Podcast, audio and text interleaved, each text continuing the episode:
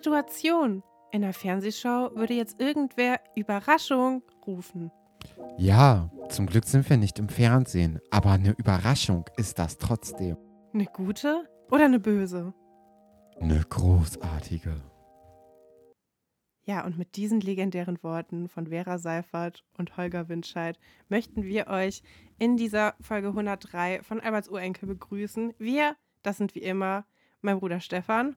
Und, Und meine ich. Schwester Katrin. So sieht's aus. Fangen wir direkt mit den Titelstories an, oder? Und das sind unsere Titelstories.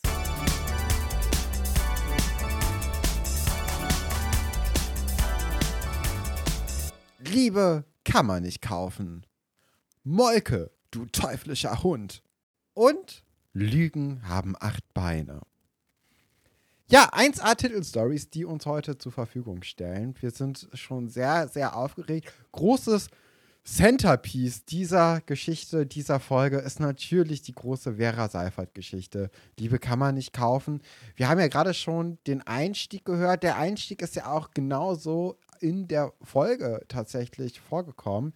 Es ist dieser Meta-Kommentar, der halt nicht so richtig gut rüberkommt und auch ein bisschen peinlich ist, oder? Also ich finde es überhaupt nicht peinlich. Ich finde ähm, ich find das ganz toll, wie hier fast die vierte Wand durchbrochen wird. Nee, es ist schon ein bisschen peinlich. Ich habe mir auch aufgeschrieben, Vera ist direkt on fire.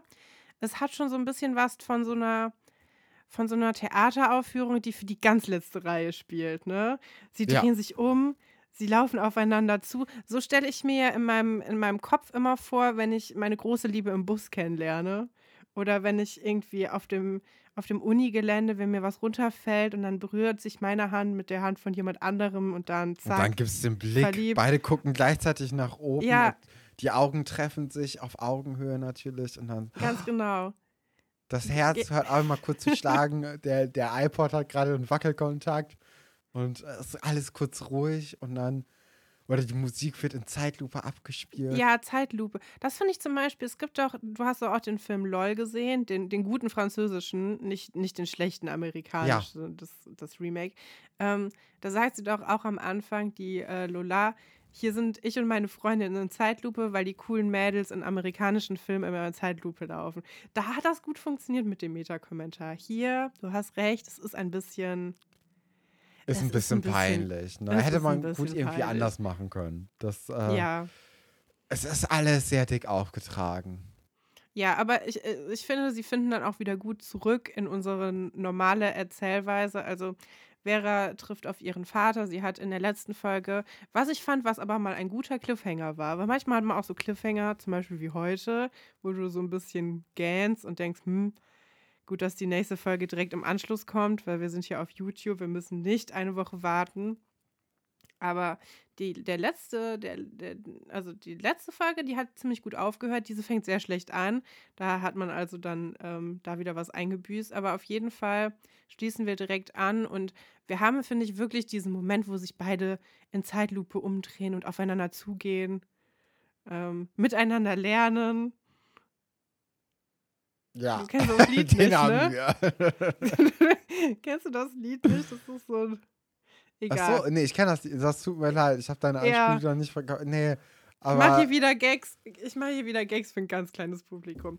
Naja, gut. Ähm, ja, die beiden äh, treten aufeinander zu und ähm, es geht eigentlich, doch, es geht ein bisschen peinlich weiter. Ich habe ja eben ja, gesagt, es ziemlich slapstick-mäßig, ne? Also vor allem finde ich, ähm, dann als die Tüte reißt, ist da auch so ein Typ, also das sind so Momente, die man auch nur aus dem Fernsehen kennt. Ja, ist dir noch nie eine Tüte gerissen? Mir reißen relativ häufig so Tüten. Ja, aber doch nicht in so einer Situation. Nee, und mir hilft auch nie jemand. Das ist ganz traurig. ähm, ich ich finde auch, äh, äh, Vera redet ja auch kurz über ihre Mutter Sibylle. Ja. Und dann lächelt Holger Winsch halt auch so vielsagend in die Kamera. Auch, ich weiß nicht, wie, haben Sie das, ist das, ist das so ein neues Ding, was Sie ausprobieren wollten? So, was passiert, wenn wir direkt in die Kamera gucken? Was passiert, wenn wir wirklich unsere Emotionen alle komplett übertreiben? Nimmt das nicht dieser, dieser Szene ein bisschen die Ernsthaftigkeit? Das frage ich dich. Ähm, ja, irgendwie schon. Ja, weiß ich nicht. Also, doch, eigentlich, ja, es nimmt die Ernsthaftigkeit total. Also, vor allem der Anfang, ne? Also, das, was wir auch vorhin vorgelesen haben, das, äh, das wirkt alles irgendwie. Das wirkt wie aus so einem Buch, das Iris lesen würde. Ja, das hast du gut zusammengefasst. So Ja, ein Groschenroman. ja, Dialog einfach. Ja. Also das komplett. Also auch, das meinte ich ja auch vorhin mit der Tüte.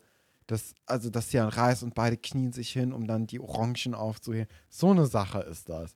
Wo du denkst, Ja. so, ja, komm. Mach, äh. Ja, das Ja, war auch auch dieses- in den die 90ern wirk- schon nicht mehr angesagt.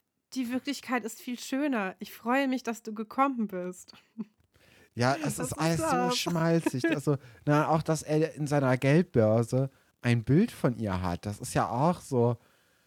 Ja, da frage ich mich, da, das möchte ich auch gerne mit dir besprechen. So, wir haben ja von unserer Insiderin, ähm, sie heißt nicht Brigitte, sie heißt Bettina. Bettina. Bettina in der letzten Folge, was ist das überhaupt für, ein- für ein Name für ein Kind in den 90ern?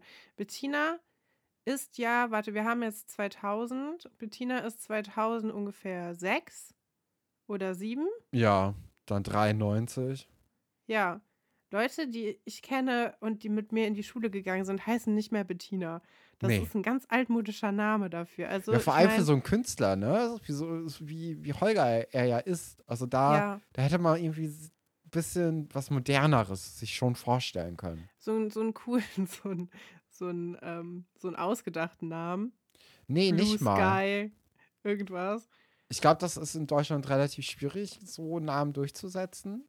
Bin Ja, ich mir aber nicht, also weiß ich jetzt nicht ganz genau. Aber auf jeden Fall etwas Moderneres als Bettina sollte schon drin sein. Vielleicht, obwohl auch die, die Mutter von Holger wird auch nicht Bettina gehießen haben, ne? das weiß ich nicht. Also er, also eigentlich ist Bettina meiner Meinung nach ist ein Name, den genau Holgers Generation haben könnte. Holger, Ja. Holger ist mit Bettina und Sibylle in eine Klasse gegangen. Genau. Ah, wir verrennen uns hier. Jetzt kommen wieder Leute, die sagen, ich heiße auch Bettina, meine Schwester auch, meine Mutter heißt auch so und meine Oma. Und meine Uroma hieß auch schon Bettina. Fühlt euch davon leider, äh, fühlt euch nicht angegriffen davon. Wir machen hier nur einen Spaß. Das ist alles witzig gemeint. Aber ich finde trotzdem, wenn du 93 geboren bist, ist der Es Name gibt coolere Bettina, Namen. Ja. Da hätte Ja. man sich, äh, gerade für, für so eine Künstlerfamilie, hätte man sich da schon was Besseres ausdenken können als das. Genau. Aber ich wollte ja auch eigentlich auf was anderes hinaus. Und zwar hat Bettina ja gesagt, dass ihre Mutter kein zweites Kind mehr haben möchte in der letzten Folge. Da haben wir auch ein bisschen drüber gesprochen. Und wir wissen nicht, ob die Mutter von Bettina und die Frau, die mutmaßliche Frau von Holger Windscheid, die wir auch nicht kennenlernen, leider. Das hätte mich nämlich mal interessiert, wie das zusammentreffen wird.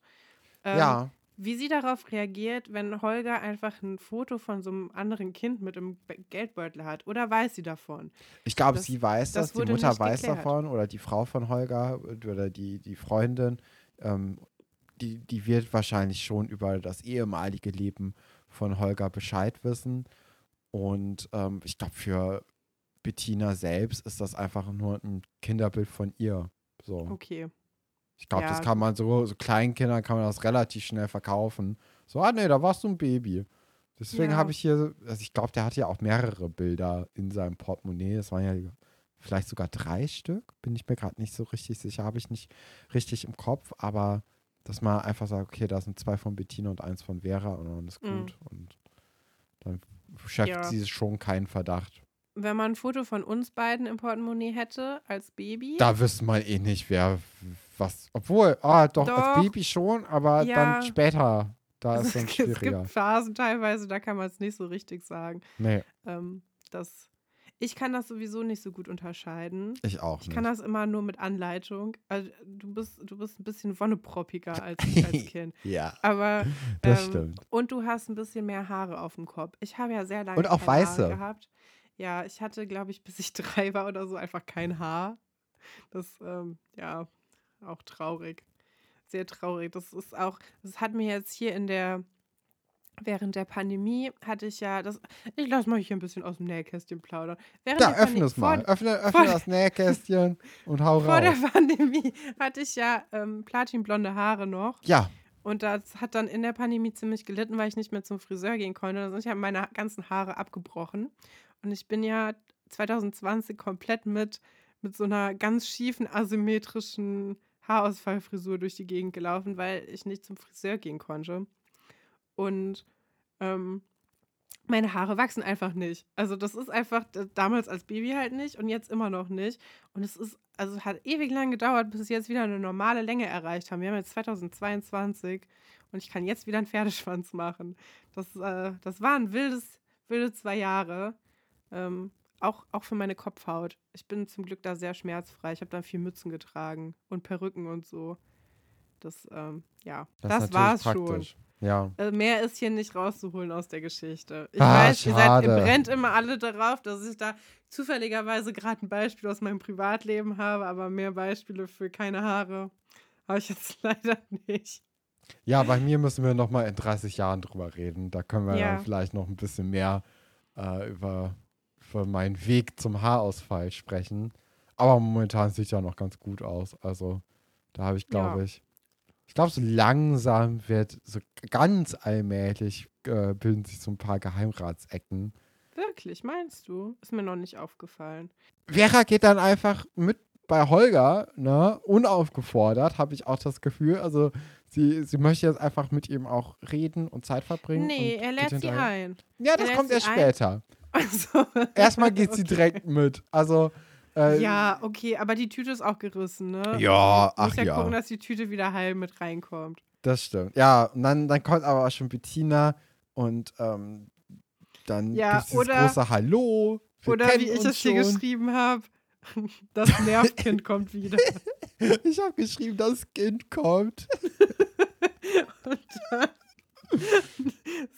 und dann sagt sie auch, ob es war, also dann, dann geht es ja irgendwie darum, ja, wir haben jetzt hier was Wichtigeres zu tun als Schnüffi. Und dann sagt sie, was Wichtigeres als Schnüffi? Und das ist auch wieder so.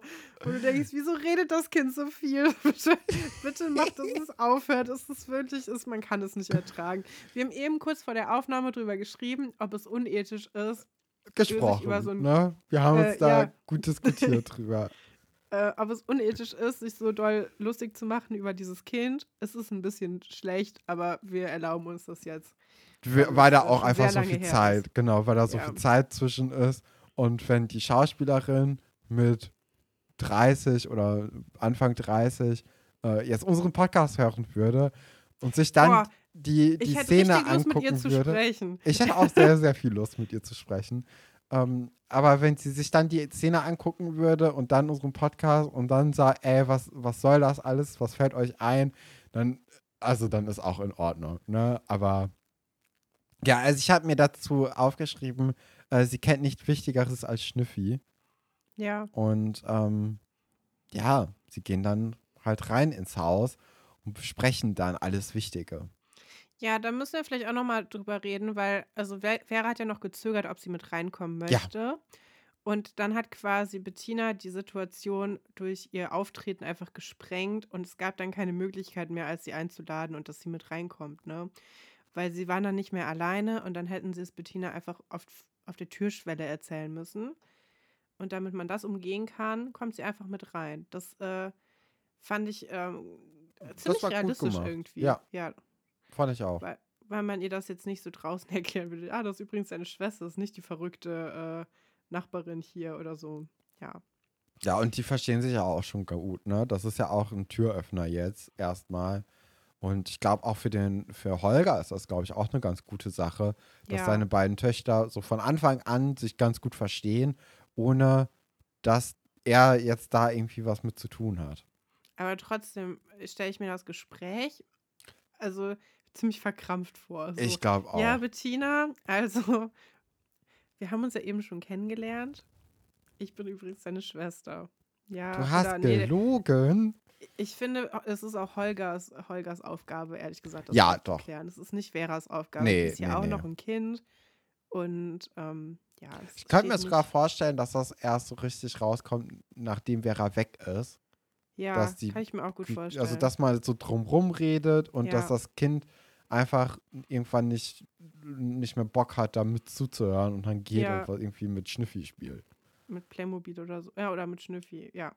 Ja. Genau. Währenddessen ähm, sehen wir Frau Seifert in der Krankenstation Und ich finde das spannend, dass wir auch ihre Sicht der Dinge jetzt nochmal ganz viel weiter vertiefen und dass wir auch Herrn Dr. Stolbergs Storyline mit Pascal damit reinbringen. Das fand ich auch gut, ja. Weil das, Das ist, ist nochmal eine ganz andere. Also jetzt haben wir ja die Perspektive des, äh, des Manns, der nicht äh, oder dem nicht erlaubt wurde, sein Kind zu sehen. Ja, muss ich jetzt auch nochmal sagen, dass natürlich, wir haben ja alle Folge 100 gehört, da wurde ja die Wahrheit im Grunde erzählt. Ja, ja, ja. Was mit also Pascal schon, war. Mhm. Und dass das jetzt ein bisschen davon abweicht, also da kann jetzt keiner was für, dass das hier gelogen wird. Ich glaube, die Serie weiß gar nicht so richtig, was sie erzählen will. Ja, das war Also- einfach eine schlechte Recherche von der Serie. Und Ja. äh, das war, um Das ihren Main Character zu schützen, hat man dann die Tatsachen so ein bisschen verdreht und hingebogen, wie man möchte. Und Ja. ja. Das ist genau wie das Plothole, dass äh, Herr Dr. Stolberg zwar in der DDR geboren ist, aber in Kiel studiert hat und dann in Italien wohnt. Das kann uns auch niemand so richtig erklären, aber es ist wohl so. Vielleicht ist er ein Spion.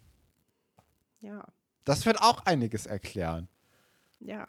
Auch Ja. warum er Direktor ist, obwohl er anscheinend nicht gut in äh, diesen ganzen Didaktik- und Schulsachen ist.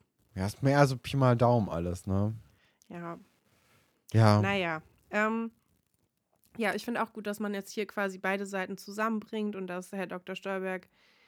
Naja, wir müssen, warte, wir müssen, Ja. wir müssen nochmal zurückspulen. Denn, ähm, Herr Dr.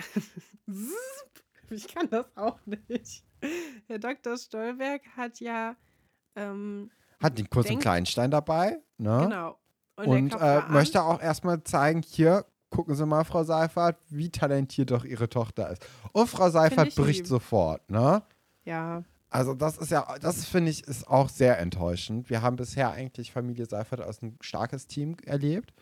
Und jetzt ist ja nicht mal so, dass äh, das Guppi da groß drauf eingeht, so wie es denn Vera geht. Also es ist ja, doch. sie- ja, doch, okay, das ist die. Frage. So wie geht's denn Vera? Ja, also das ist auch der Vorwand, mit dem er die Krankenstation betritt. Und sie bleibt ja auch am Anfang noch bei ihrer Lüge und sagt, ja, wird bestimmt morgen besser sein. Und dann, Dann bricht sie ein. als er fast draußen ist, erzählt sie, es- da hatte ich das Gefühl, ihr Bedürfnis zu sprechen ist einfach größer, als ihre Tochter nicht in die Pfanne zu hauen. Kann ich auch ein bisschen verstehen. Weil mit wem redet Frau Seifert? Guck mal, die arbeitet den ganzen Tag, obwohl es nicht notwendig wäre, weil Niemand verletzt ist. niemand verletzt ist. Seitdem sie Dr. den Job Stolberg- bekommen hat. Herr Dr. Stolberg wird sich ja verletzen in dieser Folge, aber da hat sie eigentlich schon Feierabend. Nee, noch Also- nicht. Aber sie möchte gerne Feierabend dann haben, ne? Also, Ja. Ja, aber ja, dann reden sie halt darüber und äh, über, über die Perspektive, die eben dann Guppi hat.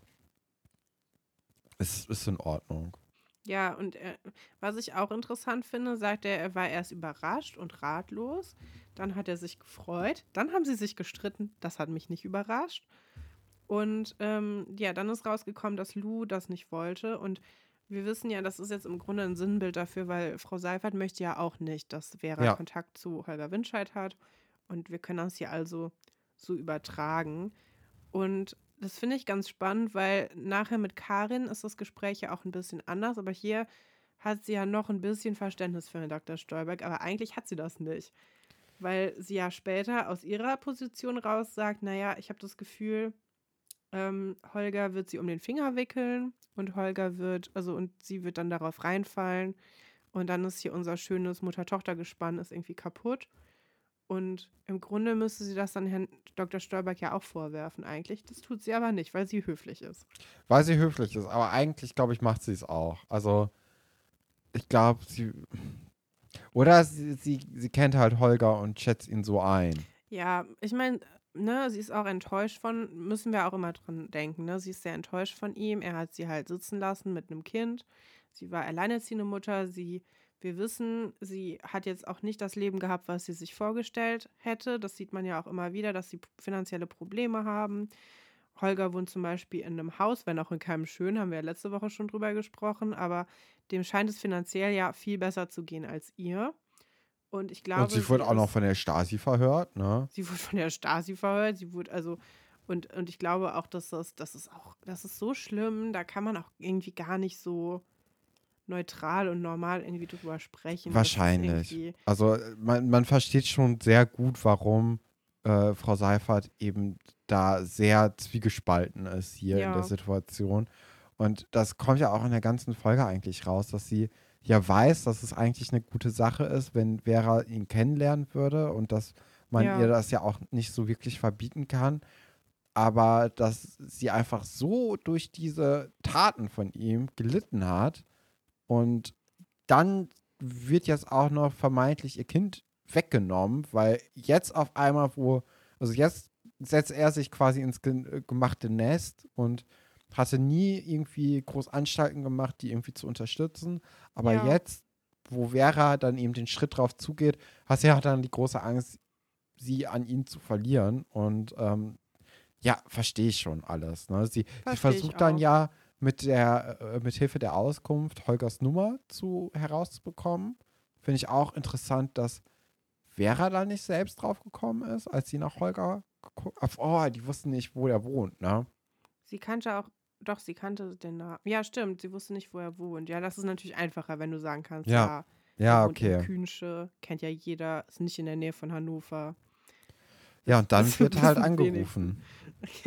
Ja, Und ich finde äh, interessant, dass, äh, dass es eine Zeit ist, wo du die Telefonnummer der Auskunft auswendig kannst. Weil sie, auch von der Bahnauskunft kennt sie sie ja auch auswendig. Sie tippt einfach so Zahlen ein ins Telefon. aber Auskunft, ja, doch, das ist ja easy. Ich wüsste nicht, wie man die Auskunft anruft. Gibt es das überhaupt heutzutage noch? War es nicht Bestimmt, ne? 1199.0? Keine Ahnung. Da gab es doch diese Werbespots die ganze Zeit. Im Fernsehen auch. Okay. Ich weiß es nicht. So, wo dann 11 die Fußballmannschaft, 99 die Oma und 0, 0 Problemo. Das stimmt, ja, sowas gab's. Diese Dinger. Ich glaube, das war die Auskunft. Ich bin mir nicht sicher. Ist ja auch egal. Ähm, ja, Sibylle meldet sich am, am Telefon, als sie mit Holger spricht, mit Guten Tag. Und man merkt direkt, okay, hier ist nicht gut Kirschen essen. Das Nee. ist kein Anruf, um sich äh, den, den guten alten Zeiten zu widmen, sondern das hat einen Sinn, dieser Mhm. Anruf, und dieser Sinn wird Mhm. verfolgt. Und wenn dieser das Gespräch zu Ende ist, dann ist es auch zu Ende und da wird nicht mehr geredet als muss. Und äh, Vera wird dann auch an den Apparat geholt und sofort kommt auch die Frage, okay, welchen Zug nimmst du dann bitte? Ähm, Den Apparat. Und vor allem, es ist ja wirklich ein Apparat, ne? Und es ist auch so eingerichtet. Es ist schon so eine Telefonecke. ja, Das der Stuhl ist direkt da dran so an diesem richtig. Tisch, weil das ja auch ist, ein Schnurtelefon ist. ja, ich fand es, es ist eine sehr deprimierende Ecke von so einem Haus. Es sah auch, es sah so aus wie, oh, das müssen wir auch noch filmen. Scheiße, hat jemand noch einen Kalender? Den können wir einfach in die Ecke pappen. Dann fällt das schon nicht so auf, dass das ja eigentlich die Cafeteria ist. Aber das ähm, sehr lieblos eingerichtetes Haus. Ja, okay, was soll so man da jetzt darf. auch ein großes, großes Haus Ich hätte mich einrichten? gefreut, wenn wir hier so eine Tatortvilla gehabt hätten und das wäre alles sehr toll und hätte schön ausgesehen. Aber Ja. nein, Schloss Einstein gönnt uns ja nix. Nee, aber den, äh, also finde ich, finde ich ganz nett, so eine Telefonecke zu haben, so einen Platz, an dem man nur telefoniert. Mit so einem kleinen Sekretär.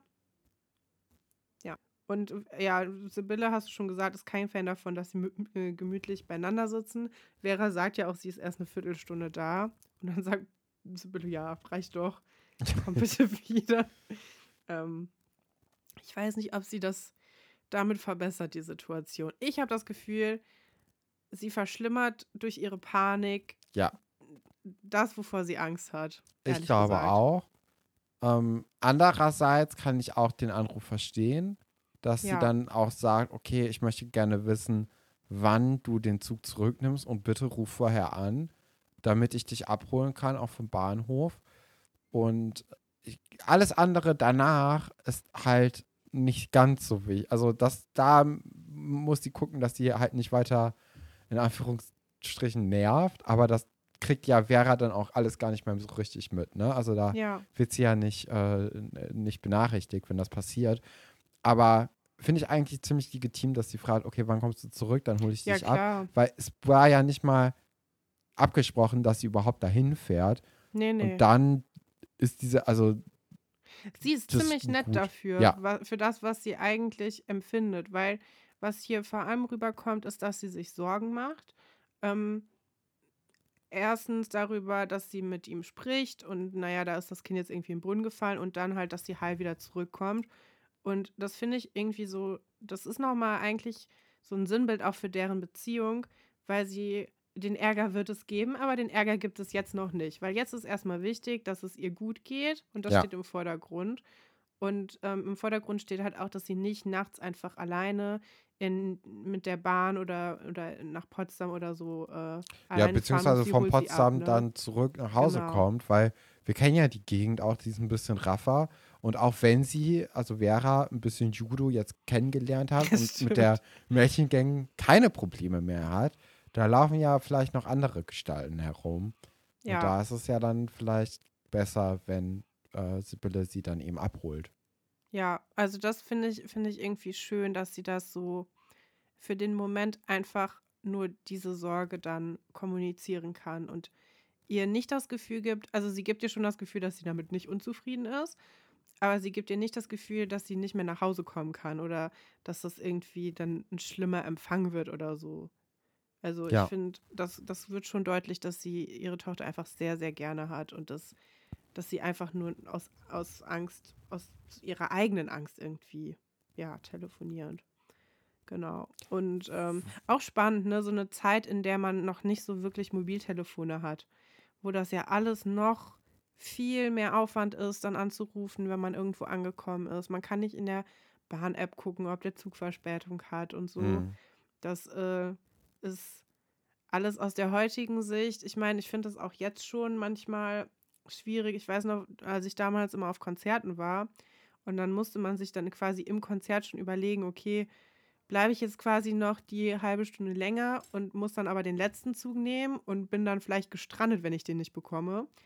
Oder breche ich das hier früher ab und fahre dann früher nach Hause.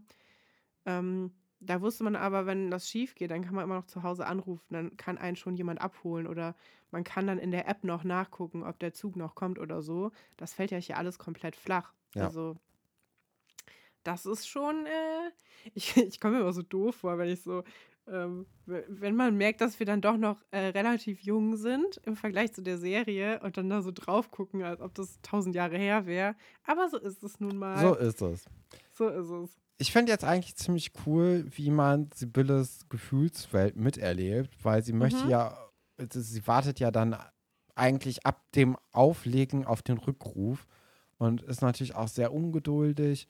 Und äh, dann ist es eigentlich schön, dass Karin hereinkommt mit einem Tablett und Kuchen da drauf und dann erstmal ja, eigentlich, also Karin möchte ja schon für, ähm, für Frau Seifert da sein und sie auch als Freundin dafür äh, so, so ein bisschen da rausholen aus dieser angespannten Situation, weil sie weiß ja, was gerade abgeht bei ihr.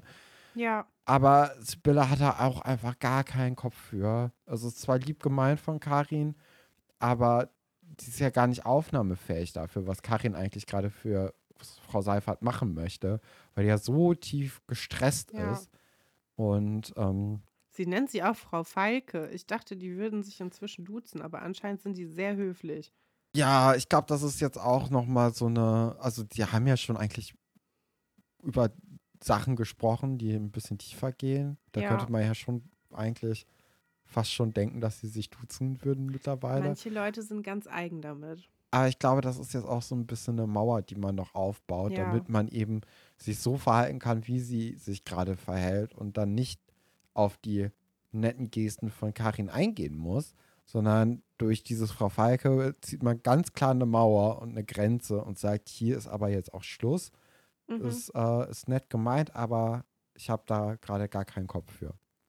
Ja, ich ähm, finde aber, also ich kann beide total gut verstehen. Ja, klar. Ich finde aber sehr gut, dass Frau Falke ihr widerspricht. Weil ich finde, wenn du gut befreundet bist oder wenn du jemandem sehr zugewandt bist, dann musst du das auch machen. Und sie sagt ja auch, dass sie ähm, Vera unterschätzt.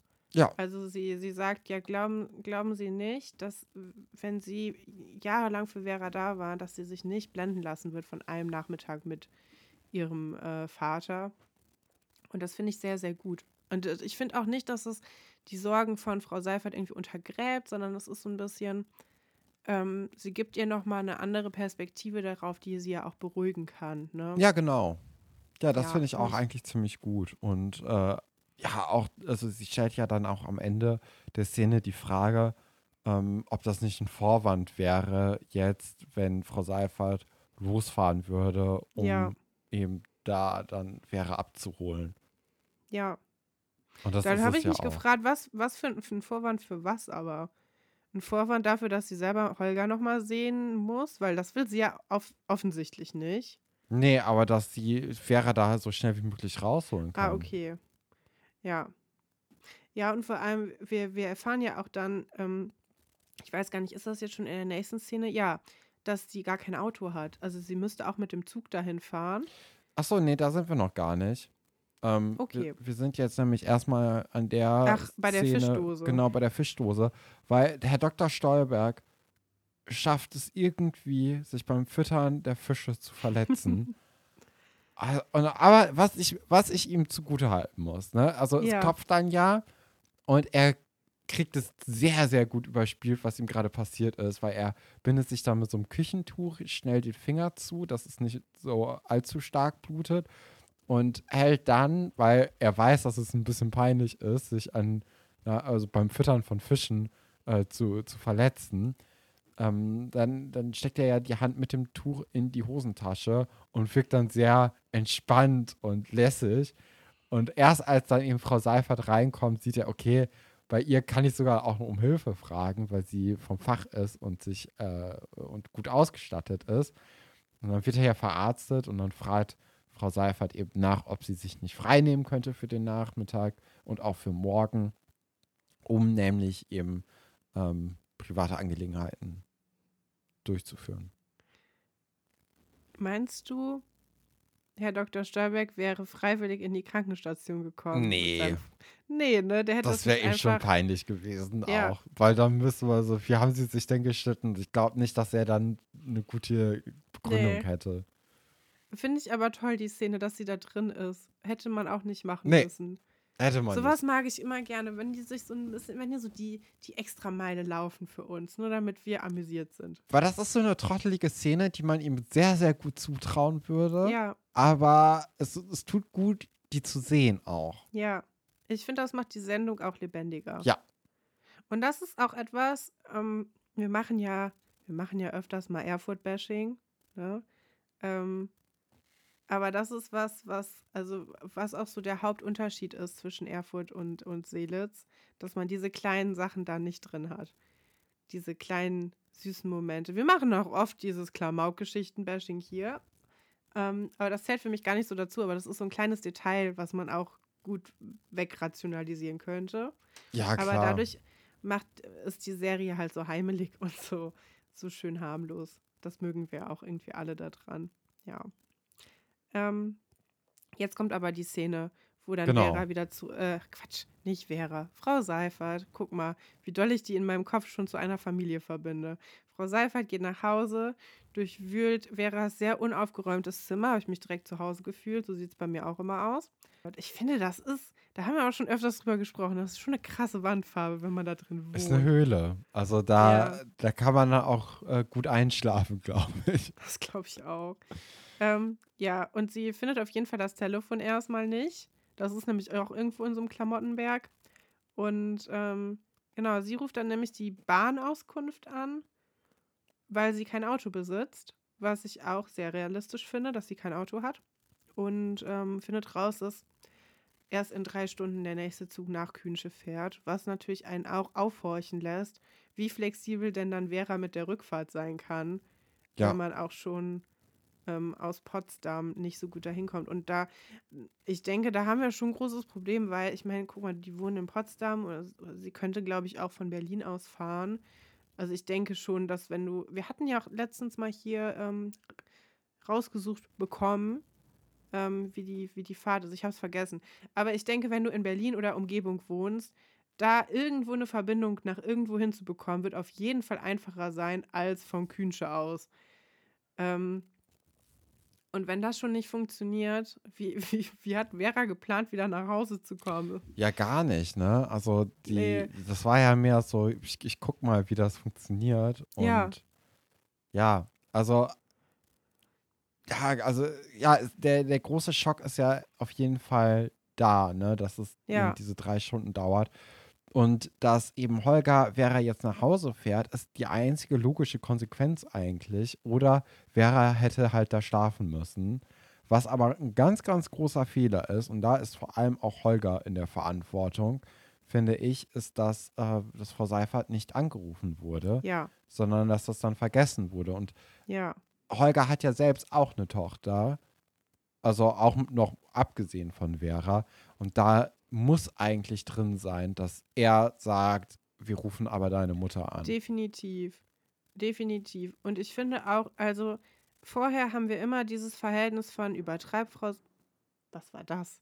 Hier ist irgendwas explodiert draußen. Ähm, übertre übertreibt Frau Seifert oder übertreibt sie nicht? Ne? Das ist immer so eine Ambivalenz. Ja. Wo ich jetzt denke, jeder Zuschauer oder jede Zuschauerin muss sich da auch selber so seine eigenen Gedanken zu machen. Aber in dieser Szene, finde ich, ist, äh, gibt es eigentlich gar keine andere, andere Sicht. Also Frau Seifert ist hier auf jeden Fall ähm, Wird übergangen. diejenige, die recht hat, ne? Ja, sie wird auch einfach in, in allen Belangen übergangen. Also, Ja. äh, Man kann doch einfach schnell anrufen und sagen, der bringt mich mit dem Auto her. Mach dir keine Sorgen, Mama, ich bin in zweieinhalb Stunden zu Hause. ja, Oder so. also das, Oder das ist ja das Mindeste eigentlich. ich werde ne? nachher mit dem Auto gebracht, mach dir keine Sorgen. Ne, dass sie dann protestiert und sagt, äh, ich will aber lieber, dass du mit dem Zug fährst, weiß ich nicht mal, weil niemand will, dass sein 14-jähriges Kind nachts mit dem Zug vom Kühnchen nach äh, Potsdam fährt mit dem Zug, wenn er auch mit dem Auto fahren könnte, egal wer das fährt. Also ne, nicht ganz egal, aber ich denke, da selbst da wäre sie dann sauer gewesen, aber hätte sich dann im Grunde gefreut, dass das so passiert wäre. Ja. Das stimmt auch. Und dann ist es ja nicht mal so, dass das das Einzige ist, was jetzt off ist, sondern Holger kommt dann ja auch. Und äh, sie, die sagen dann ja auch beim Verabschieden so, äh, ja, wir wollen uns auf jeden Fall wieder treffen, äh, Vera, Holger.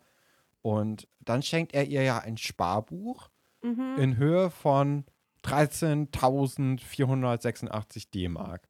Ja, Das ist auch eine Ansage, ne? Wenn du einfach das so ja, ohne Grundlage so geschenkt bekommst. Also äh, ist natürlich auch so eine Sache, wie willst du es sonst machen? So, auch ambivalent. Äh, Findest Ja. du das jetzt gut, dass er trotzdem sein ganzes Leben lang dran gedacht hat, aber dann irgendwie trotzdem nicht versucht hat, mit ihr in Kontakt zu treten? Hä? Mega merkwürdig. Wie ist das für Frau Seifer? Das ist doch total Genau. das gemeine Bild irgendwie, dass sie sich da den Arsch aufreißt und äh, jeden Tag für sie stundenlang, also nicht einkaufen geht, arbeiten geht. Und ähm, er kann ihr jetzt aber einfach so einen Luxus ermöglichen, weil 13.000 D-Mark, das ist schon ziemlich viel Geld. vor allem für so ein 13-jähriges Mädchen, ne? Ja, Also nicht mal, also für, für uns wäre das ja auch schon eine Menge Holz. So ist ja nicht. ja, Aber mit, mit 12 sind ja 10 Euro viel. 100 Euro ist ja ein Vermögen. ja. Und dann 13.000, das ist ja, als ob du Milliardär, Milliardär wärst. bist. Ja, Ja. definitiv. Auch das jetzt, ist ja also ein wenn mir jetzt, unvorstellbarer Reichtum. wenn mir jetzt jemand 13.000 Euro schenken würde, ne, ich könnte darauf, glaube ich, nicht gut klarkommen. Und, und du hast recht, also 10 Euro, also damals, wenn ich 10 Euro hatte und damit dann im DM hier irgendwelche äh, Schminke einkaufen war oder so, das war für mich schon der größte Feiertag des Jahres. Das war schon krass. Ja, Krass für mich. Ähm, ja, also erstmal kommt ja jetzt auch, also sie verabschieden sich mit einer Umarmung und äh, Frau Seifert kommt dann gerade aus dem Hausraum und stürzt dann Vera auch in die Arme. Sie hat sich halt Sorgen gemacht, weil eben nicht Ja. bei ihr angerufen wurde und war Ja. gerade auch auf dem Weg zum Bahnhof. ja, Und das ist halt, halt auch so eine Sache, die nicht so richtig durchdacht war von Frau Seifert, habe ich das Gefühl. Also auch sehr panisch wirkte, weil wenn dann Vera dann anruft und sagt, ja, ich bin jetzt gerade auf dem Weg äh, zum Bahnhof und fahre jetzt Ja. zurück, dann hätten die sich ja total verpasst. Also das ist klar, ist so, so aus der Panik heraus, aber trotzdem nicht so richtig schlau. Und ähm, ja, dann, dann ist halt das große Aufeinandertreffen mit Holger. Und äh, da ist dann auch die gute Stimmung und die Freude darüber, dass eben Vera jetzt wieder da ist, direkt verflogen. Und es äh, zieht eine sehr, sehr starke Kälte auf. Ja, verstehe ich aber auch. Ja, verstehe ich auch. Aber trotzdem, ähm, ja, weiß nicht. Also sie gibt ihm dann ja auch sehr, sehr schnell den, den Hint, dass er eben auch gehen soll. Also dass ja, er jetzt auch nicht mit unbedingt reingehen muss, um Nee. irgendwie dem was zu trinken oder zu essen anzubieten, Ja. sondern der kann Hat jetzt auch wieder fahren. unsere liebsten Gäste verlassen uns zwischen 18 und 19 Uhr und dann hat man gerade so halb, halb sieben oder so. Ja. so. So ist es ein bisschen. Er will doch gar nicht mit reinkommen. Ja, finde ich ganz legitim. Ist eine höfliche Art, jemand zu sagen, bleib bloß fern von mir. Und ich kann auch verstehen, dass sie so unterkühlt ist. Ja, klar, Also, ja, klar. Gerade nach ey. so einem Tag. Nach allem. Und die muss den schlimmsten Tag ihres Lebens durchgemacht, also vielleicht den zweitschlimmsten, nach, nach dem ersten Mal, wo er sich scheiße gegenüber ihr verhalten hat, aber ne, muss einer der schlimmsten Tage ihres Lebens gerade quasi sein. Und dann muss sie auch noch ihren Ex-Freund, der sie da hängen lassen hat, sehen. Das, ähm, ja. Ja, und da muss ja auch noch miterleben, wie Vera ihm dann einfach nur aus Protest gegenüber ihrer Mutter dann noch einen Wangenkuss gibt. Weil das Ja. ist, glaube ich, wirklich etwas, was Vera nur dadurch macht oder nur deswegen Yep. macht. Um sie Weil, zu äh, provozieren. Genau. Und weil Ja. sie eben gerade so, so kühl war und ihn nicht mit reingeholt ja. hat. Und da finde ich, hat Vera das tatsächlich nicht verstanden. Da hatte Karin. Unrecht. Das, äh, ja, sie hatten das nicht reflektiert. Also da überwiegt quasi die Neugierde und die Freude, dass sie den, was ich alles verstehen kann. Natürlich möchtest du deinen Vater kennenlernen, wenn du ihn kennenlernen möchtest, ne? Und Aber- natürlich, Ja. äh, ja, warst du nicht dabei damals und du hast es irgendwie nicht so verstanden.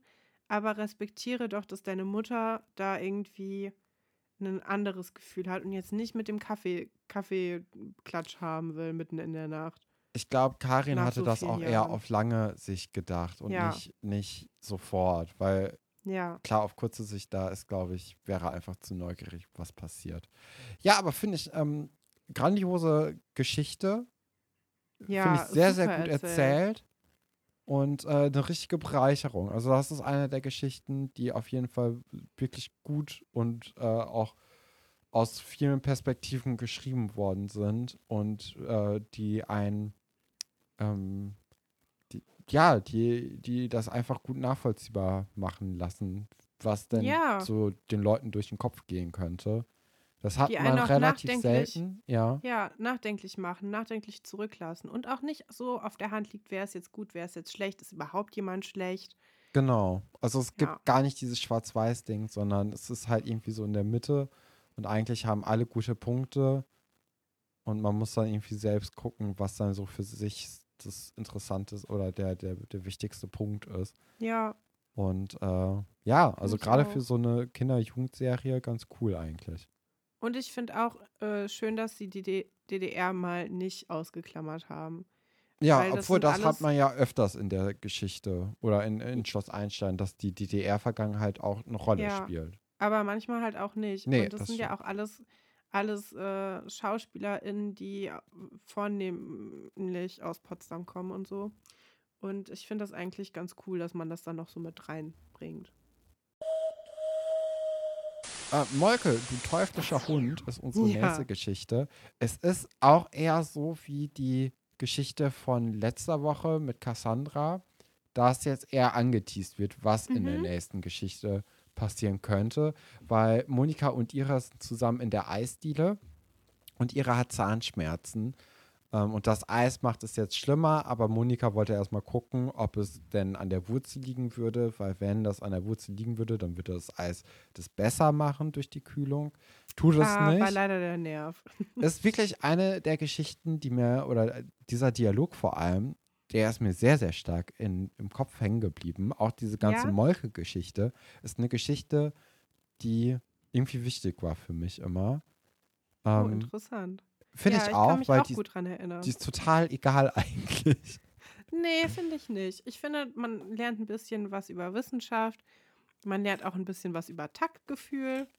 Ähm, Auch, ja, aber ich auch, oh, ja, Aber das ist ja, ist ja auch eine interessante Geschichte dadurch, dass sie zwei Geschichten anteasert. Ne? Also zum einen diese Wissenschaftsgeschichte mit der Molke, aber auch die Mhm. Zahnschmerzen und dadurch natürlich auch den Weg ebnet für den Zahnarzt im Dorf. Oh. Das habe ich vergessen. Ist es nicht so, dass Dr. Schatz jetzt bald auch auftaucht? Doch, kann gut sein. Ja, das, äh, das ist wieder was, was uns um- die Ohren fliegen wird, weil wir das nicht genau wissen. Aber es kann gut sein. Ich weiß nicht. Ich guck mal kurz nach, Guck, mal, guck das mal während du kurz nach. Ich, weiterredest. ich kann ja hier noch mal ein bisschen was darüber erzählen, ähm, wie, wie taktlos ich finde, dass Monika bei Giovanni in der Eisdiele sitzt und ihm nicht nur ins Gesicht sagt, dass sein Eis scheiße schmeckt. Nein, sie sagt nicht, dass es scheiße schmeckt. Sie sagt nur, es, Es könnte besser cremiger sein. Und dass sie das nicht, nicht nur dann macht, wenn es leer ist und sie quasi zu zweit sind oder halt zu dritt mit ihrer. Nein, sie macht es, während die Eisdiele proppenvoll ist. Überall sind GästInnen und äh, alle können zuhören, wie Monika das Eis kritisiert von Giovanni, der ihnen kostenlosen ähm, Aufenthaltsraum gibt den ganzen Tag. Also sie hängen da ja eigentlich immer nur rum. Der wird mit den Pre- Eispreisen von 2001, 2000 nicht das große Geld gemacht haben.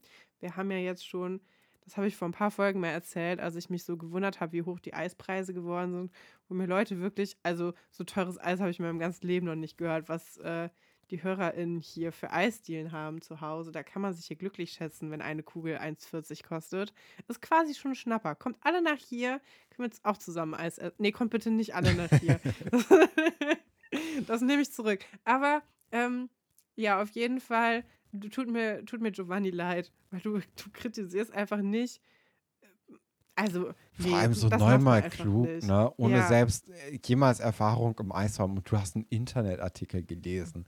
Also wirklich, das ist ja, äh, ja, also es passt irgendwie sehr gut in Monikas Rolle auch, ne? Ja. Dass sie so vorlaut ist und wahrscheinlich auch aus einem guten Haus kommt, wo man Ja, Wert auf die Meinung von ihr legt, aber hey, das ist ja einfach hier viel am Platz. Ich hatte übrigens nicht recht. Äh, Dr. Schatz kommt erst in Folge 155 das erste Mal.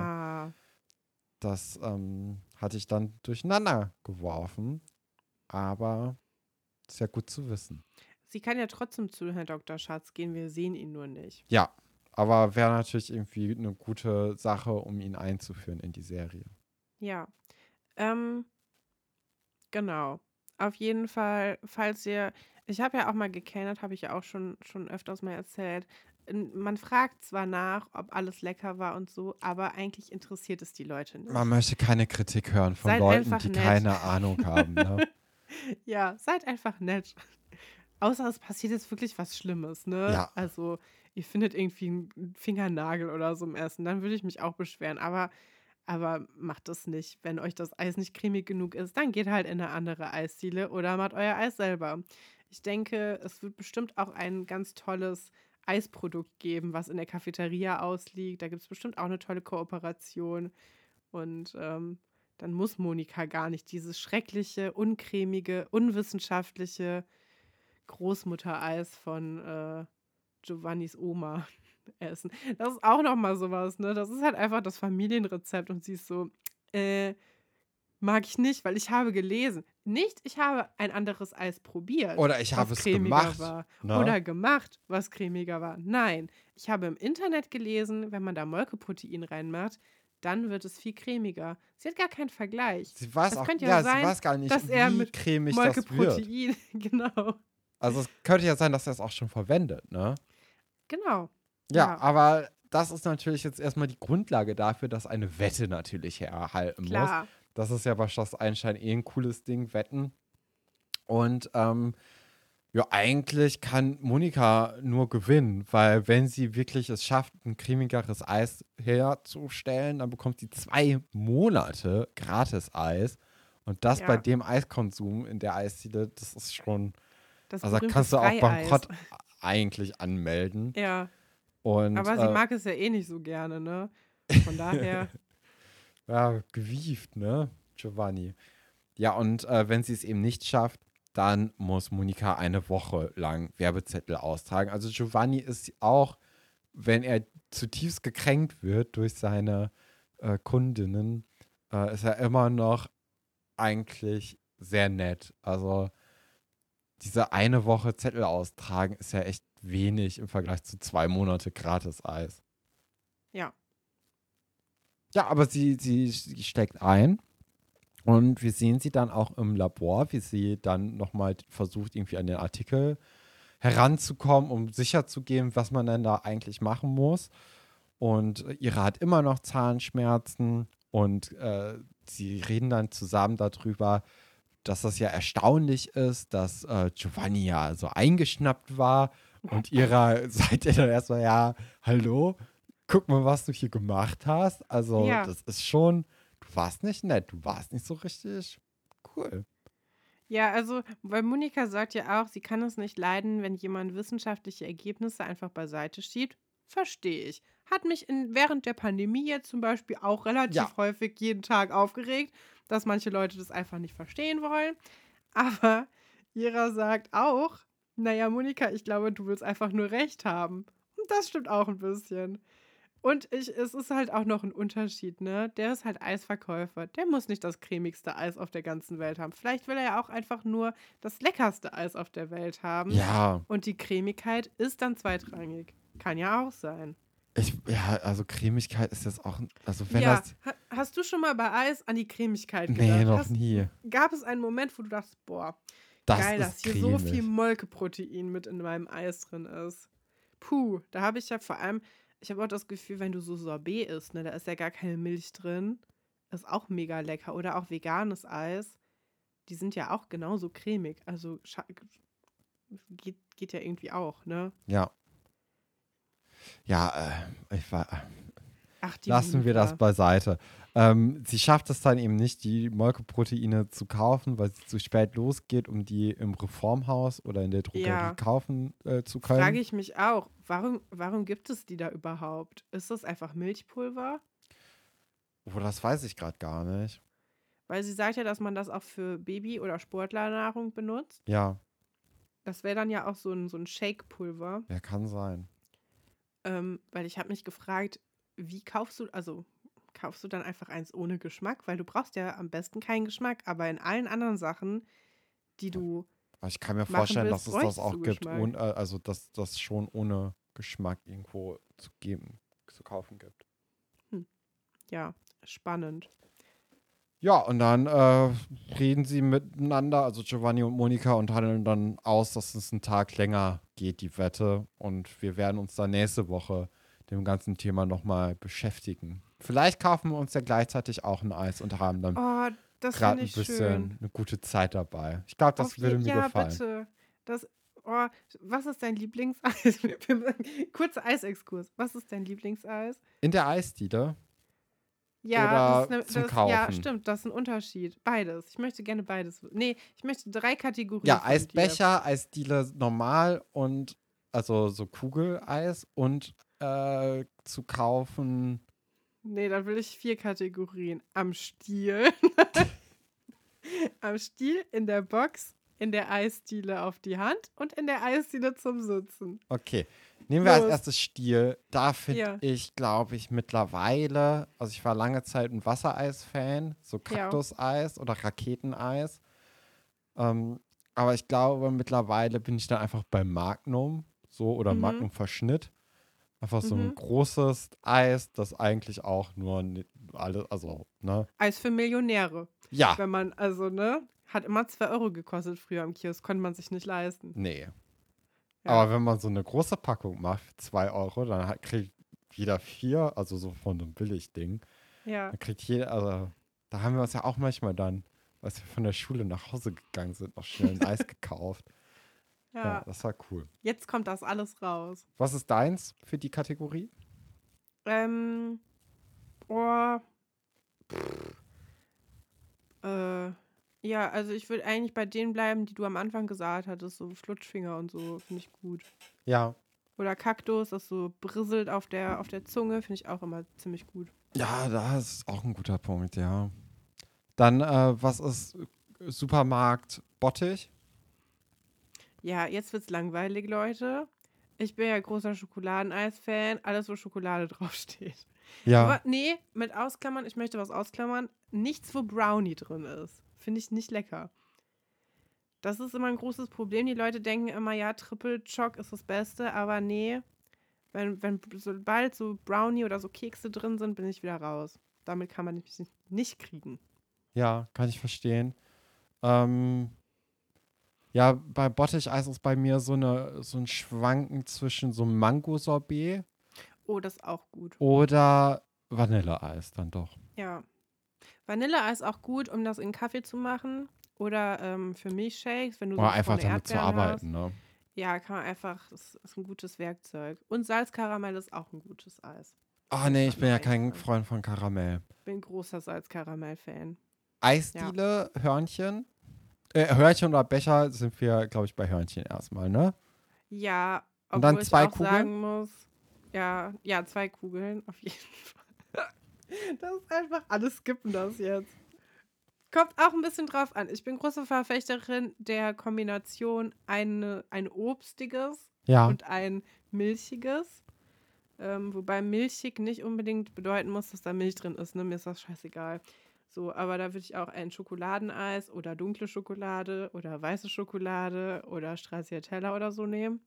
Und dann als zweite Kugel irgendwie Zitrone oder Waldmeister oder äh, Kirsche nicht so gerne. Ja, so Obstsachen, ne? Ich bin manchmal, wenn ich ganz verrückt sein will, habe ich aber auch schon in, der, in den letzten Folgen gesagt, ich bin nicht so großer Fan von diesen modernen Eissorten. Aber manchmal ist es dann auch irgendwie, keine Ahnung, Mango Basilikum oder so. Okay. Äh, ich muss ja sagen, ich habe früher nicht das Hörnchen bevorzugt. Ich habe ja früher immer den Becher bevorzugt, weil ich Hörnchen Ja. nicht so lecker fand. Ähm, dann ist mir aufgefallen, dass ich ja mehr kriege fürs gleiche Geld, wenn ich ja. ich war sehr verfressen, ja. Mhm. Oder ich bin sehr verfressen. Das zieht sich dann durch. Und dann bin ich umgeschwenkt eben aufs Hörnchen und äh, Joghurteis. Ich muss noch Joghurteis mit reinbringen. Joghurteis okay. geht auch statt, äh, statt einer Frucht. Ja, früher war ich ja immer großer Fan von Exotik-Eis, hieß es bei uns. Das ist einfach so Mango und noch ein paar andere Früchte halt so Ja. reingewürfelt. Ähm, aber das habe ich dann irgendwann auch ein bisschen vernachlässigt. Ich hatte auch eine Amarina-Phase, wo ich das sehr Mhm. gemocht habe. Aber ich glaube, was sich durchzieht, ist Stracciatella mit so vielen Schokoladenstückchen, die auch größer sind vor allem. Ja, das es müssen ja so immer, dicke Chunks sein. Genau, das ist ja das, das große, äh, der große Segen, der einen dann Auch- erwartet. Mysterium. Wieso sind die Chunks eigentlich in dem After Eight Eis immer viel größer als die im Stracciatella Eis? Das ist eine gute Frage. Weiß kein Mensch. Und äh, ja, also genau, Stracciatella-Eis und dazu würde ich, glaube ich, Mango-Eis dann nehmen. Mhm. Äh, nicht Mango, äh, Melone. Meloneneis. Melone. Ja, ich mag Meloneneis sehr gerne. Größter Verlierer kommen ist nicht übrigens ins- Erdbeere. Erdbeere ist immer ekelig, egal äh, wo, auf welcher Nee, Ebene. fürs Pückler-Eis ist es okay. Das ist am ekelhaftesten. Eisbecher, Königsdisziplin. Was ist dein Ja. Eisbecher? Es gibt natürlich viele Varianten, die man jetzt hier wählen könnte. Es gibt nur zwei Varianten, die gehen, meiner Meinung Drei. nach. Spaghetti-Eis, Ja, wie eine Maya-Becher. okay. Nein, äh, Spaghetti-Eis oder Schokoladenbecher. Was ist mit Erdbeerbecher? Nee, Bist du kein Fan von? nein. Bei mir ist tatsächlich so, da finde ich Erdbeer in Ordnung, wenn das mit Früchten halt noch so. Also, ja. Also ich, ich Guck mal, was wir hier rausfinden, Stefan nimmt immer einfach das, wo am meisten drin ist, für das kleinste Geld. das ist einfach Aber ein ich glaube- einziger Geschmack ist, ich bin geizig. so, ja, da sind ja Erdbeeren bei, dann nehme ich das. Ja, aber das schmeckt dann besser. Ich finde, das Erdbeereis an sich schmeckt halt meistens nicht so gut. Aber wenn da Ja. noch richtige Erdbeeren dabei sind, dann ist das schon leckerer. Nee, aber eigentlich Nummer eins ist auch bei mir ähm, natürlich Spaghetti-Eis. Nein, Stefan, dein Lieblingseis ist ja dieses, was man für zwei Personen bestellt. Was dann so groß ist wie so ein Kleinkind mit so Früchten überall drumherum dekoriert. Das ist ja das, was du eigentlich haben willst, wenn es jemand anderes bezahlt. Giovanni nennt es Eisbecher Amore. Nee, ich würde tatsächlich ähm, Den Stracciatella. Äh, nicht Stracciatella. Ach Quatsch. Spaghetti, Spaghetti hast du auch schon gesagt. Ja. ja. Das finde ich Okay. das Beste. Da haben wir uns ja gut geeinigt. Sind uns gar nicht so unterschiedlich, ne? Nee, Nee. sind wir auch nicht.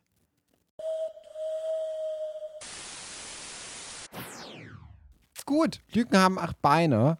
Ähm, es ist die Cassandra Franz Spinnengeschichte.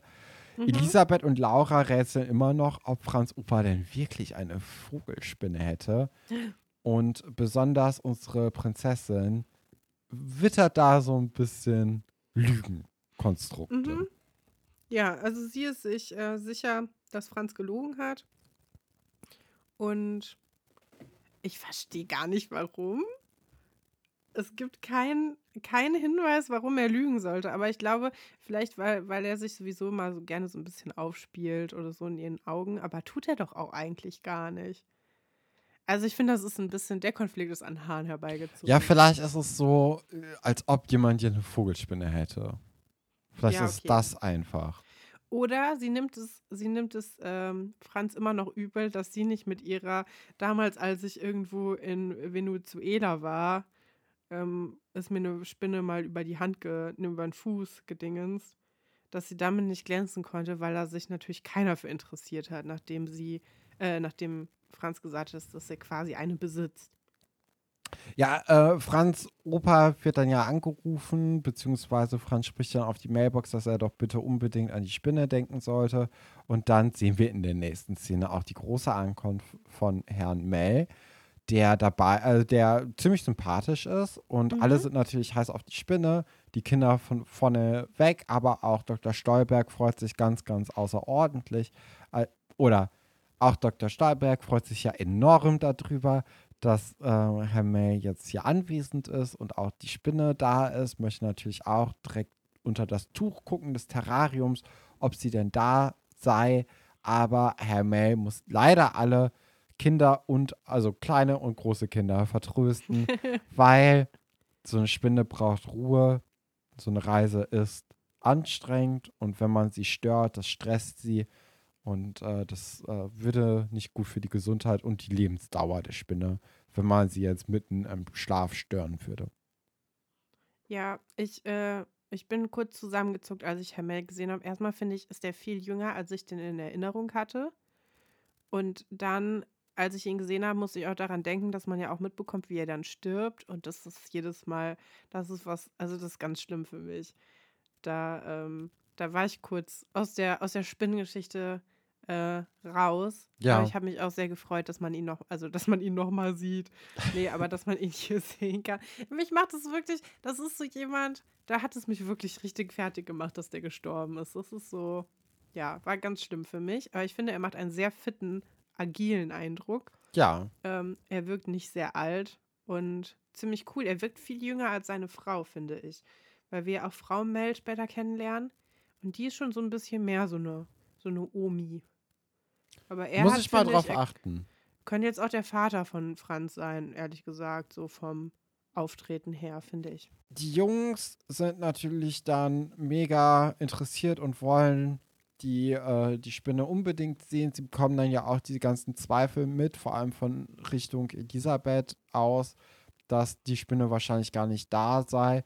Deswegen schleichen sie sich dann abends nochmal aus dem Bett, um nochmal sicher zu gehen, dass die Spinne denn wirklich da ist. Und ähm, das tun sie dann auch. Sie heben den Deckel des Terrariums an und finden die Spinne. Dann meldet sich aber der Schlaf von Herrn Mell und äh, durch das Schnarchen sind sie ein bisschen verschreckt und merken auch, okay, wir haben sie ja gesehen, dann lass uns mal schnell wieder weggehen. Und natürlich ist der Deckel des Terrariums nicht richtig aufgesetzt und dadurch sehen wir, wie Cassandra nach kurzer Zeit eben es schafft, aus dem Terrarium herauszugehen. Und äh, ja, da hat sie so ein kleines Problem jetzt, ne? Vor allem Franz und äh, Herr Mell. Denn die Spinne kann sich ja jetzt eigentlich überall aufhalten. Ja, und auch selbsterfüllende Prophezeiung, ne? Die, die größte Angst war, dass die Spinne nicht an ihrem Platz sein könnte und dass man sich lächerlich machen könnte. Und genau das wird jetzt natürlich passieren. Ja, ist wie bei Frau Seifert, ne? Die hat ja auch Genau. die größte Angst, dass Vera jetzt in die Arme von äh, Holger getrieben wird und sie sorgt dafür, dass sie da Ja. wirklich hingetrieben wird. Ja, Schöne Schleife Ähm, jetzt für diese Folge eigentlich. hast du sehr gut beobachtet. Wo ich noch kurz drauf eingehen wollte, ist erstmal Sebastians Klamotten. Finde ich, haben jetzt zum ersten Mal diesen, diesen Look, den er auch im Trailer immer hat, diesen Theaterboy-Look mit dem großen Kragen und so ein bisschen verwuschelt irgendwie. Hat mich sehr gefreut. Finde ich schön, dass man das sich jetzt so überlegt hat. Ich weiß gar nicht, ob das schon immer so war, aber ich hab, mir ist es heute irgendwie nochmal besonders aufgefallen. Und ähm, nee, eigentlich ist das alles, was ich sagen wollte. Dann kommen wir jetzt zu unserem Zitate-Raten. Meine Zitate kommen diesmal von vielen unterschiedlichen VerfasserInnen. Denn Oha. Ich habe eins beigesteuert, dann hat Marlene eins geschrieben und auch Sina.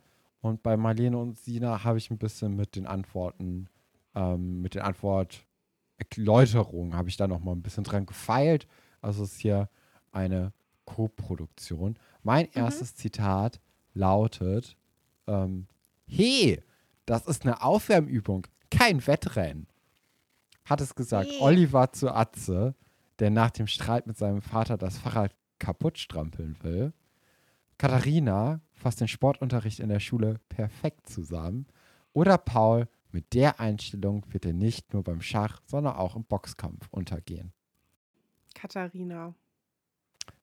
Damit hast du recht. Ja, weil das ist so was Typisches. Also dieses He ist so ein, so ein typischer Katharina-Ausruf. Ja.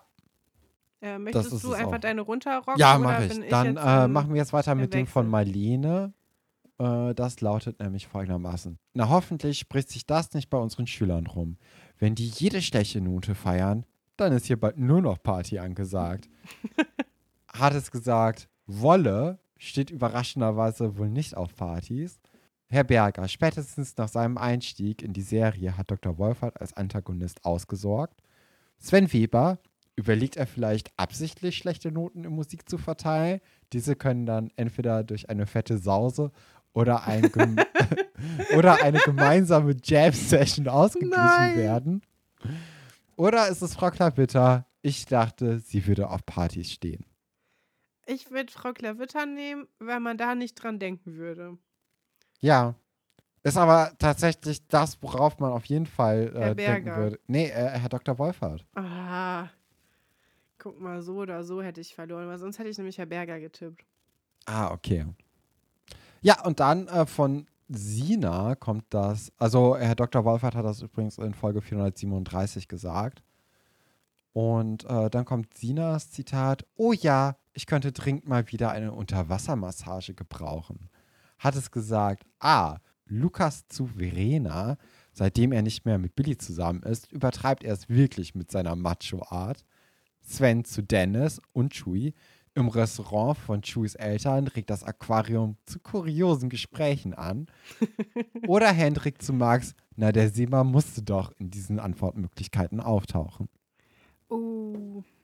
Also, ich würde das letzte ausschließen. Die ersten beiden finde ich sehr stark. Ich finde auch gut, dass die, die, ähm, die HörerInnen haben immer einen anderen Fokus als wir, weil wir nehmen immer dieselben Geschichten. Das sind Ja. alles drei Sachen, die ich nie genommen hätte. Ähm, ich glaube, ich würde das mit dem Restaurant nehmen. Es ist tatsächlich Hendrik und Max. Och, komm schon. Das ist doch scheiße jetzt. Sie wollen absichtlich den Wasserverbrauch der Mädchen erhöhen. Aha, ja, okay. Ja, ist, ähm, da habe ich die ja. Antwortmöglichkeit dann auch zu diesem Seebär-Ding umgemurscht. hast du ganz toll gemacht. Ja, damit äh, du da auf jeden Fall nicht drauf kommen kannst. Was? Ja, das waren Ja. die Zitate. Eine gute Ausbeute für mich. Vielen Dank an alle, die mir geschrieben haben. Also Sina und Marlene. Ich habe sehr starke Zitate diese Woche dabei. Die sind Okay. alle von André. Du hast auch noch äh, eine, also ich habe hier eine sehr ausführliche, vierseitige PDF bekommen. Das finde ich schon ein, ähm, ein enormes Stück. Ja, da Ich muss ich noch, äh, also die habe ich ja auch, also ich habe ja auch eine PDF von ihm bekommen. Ja. Aber ich muss jetzt hier erstmal meine Notiz-App-Zitate abarbeiten. Äh, ich habe mir aber hier aufgeschrieben, dass du mir noch eine, äh, eine PDF per Mail geschrieben hast. Ja, also wunderbar. Wir werden jetzt hier sehen, ähm, wir, wir, ich meine, es sind ja auch nachher noch genug übrig, dass wir André gegen André ankämpfen lassen können. In, in späteren Folgen dann. Ja, Das können wir ja mal machen. Naja, auf jeden Fall. Zitat Nummer eins. So ist das Leben. Nichts ist für die Ewigkeit. A. Franziska zu Joanna, die Pflegehund George nicht mit nach New York nehmen kann. B. Für Pino wäre der Abriss der Lagerhalle wohl nicht ganz so schlimm wie für die Dorfkids. Oder C. Thekla ist froh darüber, dass Annas Beziehung mit Wolf schon wieder vorbei ist. okay, wer hat denn so Sätze drauf? Also Pino, bei Pino ist es am realistischsten, würde ich sagen. Weil das sind so, das sind so schwere Sätze aus den Mündern von so Schülern. wenn man dann sagt, so ist das Leben. So, da kannst du auch sagen, ja, halt die Fresse. Also, das bringt einem ja überhaupt nichts. Kann, ja, Franziska spielt sich natürlich jetzt in den Vordergrund, ne? Oder Thekla. Ich glaube Thekla. Es ist die Beziehungssache. Eigentlich Pino. Ich nehme Pino. Ja, Stefan, du musst dich für eins entscheiden. ich nehme Pino. Und mit Pino liegst du vollkommen richtig. Es ist Folge 421 bei Minute 10.30. Und ja, ich finde, damit hat André den Nagel auf den Kopf getroffen. Pino wird nicht so traurig sein, wenn die Lagerhalle nicht mehr da ist, weil, naja, da kommen wieder mehr Leute, äh, die nicht mehr gratis irgendwo abhängen können. So, äh, Zitat Nummer zwei. Ihr könnt aufhören, Leute. Hier ist der Sieger. Das glaubst aber auch nur du. Stefan, das. Folge 99, als das Zitate-Raten auf einmal kompetitiv wurde. Nein, nein, nein. Es sind nur Schluss-Einstein-Antworten. Philipp und Sebastian vor dem Schatzreisespiel. Oder Wolf und Kai vor dem Geschmackswettbewerb in der Eisdiele. Oder C. Rolle und Lukas vor dem Arschbomben-Contest. Nochmal die äh, Namen. Philipp und Sebastian, Wolf und Kai, Rollo und Lukas. Nennt euer Kind nicht Rollo, Leute. Das ist wirklich, das also nee. Und nochmal das Zitatkurs. Ihr könnt aufhören, Leute. Hier ist der Sieger. Das glaubst aber auch nur du. Ja, ist das denn Abakus? Hä? Oder nee. ist. Nee. Nee, kostet taucht nicht in den Antwortmöglichkeiten Okay. auf. Ja, dann, dann wahrscheinlich Rollo. Geschmackswettbewerb, Arschbomben-Contest. Dann Rollo. Also der Arschbomben-Contest. Ist verkehrt. Richtig wäre gewesen, Philipp und Sebastian vor dem Schatzreisespiel. In Ah. Folge 106, da sind wir ja bald schon. Hättest, hättest du nicht gesagt, dass 26. das nicht vorkommt, hätte ich die genommen aus den falschen Gründen. Aber, ach. Okay. Ja, ähm, das Schatzreisespiel ist das Spiel, was unsere immer gut gelaunte Kim sich ausdenkt, weil ihr alle anderen Spiele nicht gefallen. Ja. Ich weiß Bin nicht, ich ob du dich gespannt. da noch gut dran erinnerst. Nee. Werden wir bald sehen. Und jetzt kommt noch mein letztes Zitat. Und das finde ich ganz besonders schön. Es gibt keine Probleme, nur Herausforderungen. Oh, dornige Chancen. Ja. ja, sagt es Christian Lindner. Nein, äh, ist leider nicht keine, keine Antwortmöglichkeit. Ähm, die Antwortmöglichkeiten, die wir aber haben, sind A. Alexandra repariert alles für Herrn Pasulke, egal was es ist. Oder B. Frau Klavitter ist eine Nachtschicht zur Fertigstellung des Trickfilms kein Problem. Oder C. Nummer 4. Tine, ach Quatsch, Nummer 4. Tine motiviert Oliver, eine eigene Band zu gründen. ähm, A oder B? Tine würde ich ausschließen. Die Nummer 4, Ja. die kenne ich doch schon lange. Das ist doch Tine. Bei denen stehen doch alle Stange. Nee, ich sag, ich sag. Alexandra. Ja, äh, knapp daneben ist auch vorbei. Es war Nummer 4, Tine, die Oliver dazu motiviert, eine eigene Band zu gründen. In Folge 115 bei Minute 59, das ist ja auch schon ganz bald, werden wir in diesem Jahr noch sehen, große Obuli-Session. Oh, da Der Keller wird mich wieder ja so reaktiviert. drauf. Und dann kriegen wir alle ein Gemeinschaftsohrwurm und werden monatelang alle nur noch kleine Prinzen pfeifen, ähm, weil das wirklich ein gutes Lied ist. Ist das so? Der Text ist zweifelhaft, aber den Text, der es- den es nachher auf der Maxi-CD gab, den, ähm, der ist ja ein bisschen anders auch. Bis dann. Tschüss.